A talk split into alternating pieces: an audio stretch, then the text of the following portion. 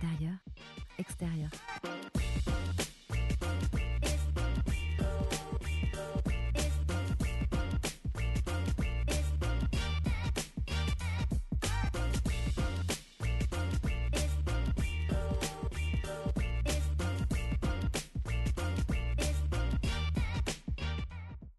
Après quelques semaines de fermeture totale, j'ai décidé de m'ouvrir aux hommes de nouveau, mais tranquillement et sûrement, en jogging en mode rencontre sur Tinder.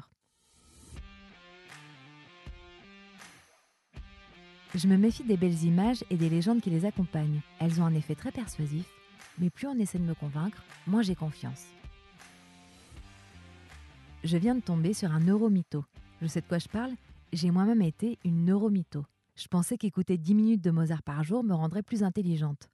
J'étais persuadée que j'utilisais que 10% de mon cerveau, alors qu'en réalité, j'en utilise bien les 100%. Je croyais qu'en faisant des exercices mentaux, j'allais être capable de traiter des tonnes d'informations simultanément.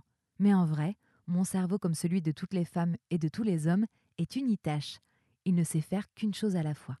Oh no! Oh no! La réalité m'avait frappé de plein fouet quand j'avais appris qu'en devenant une pro des échecs, je ne serai jamais une grande stratège dans tous les domaines de ma vie, mais juste une très bonne joueuse, avec une grande capacité de mémorisation d'un plateau d'échecs.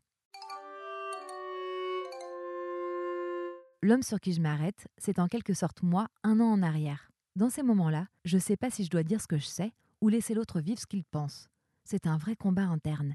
Ça me démange souvent et la plupart du temps je me tais. Résultat, je fais régulièrement des crises de lichen, une maladie auto-immune qui mérite la peau jusqu'au sang manifestation de mon stress interne non exprimé. Je ne veux tellement pas entraver la liberté des gens que j'ose que très rarement parler de ma vérité.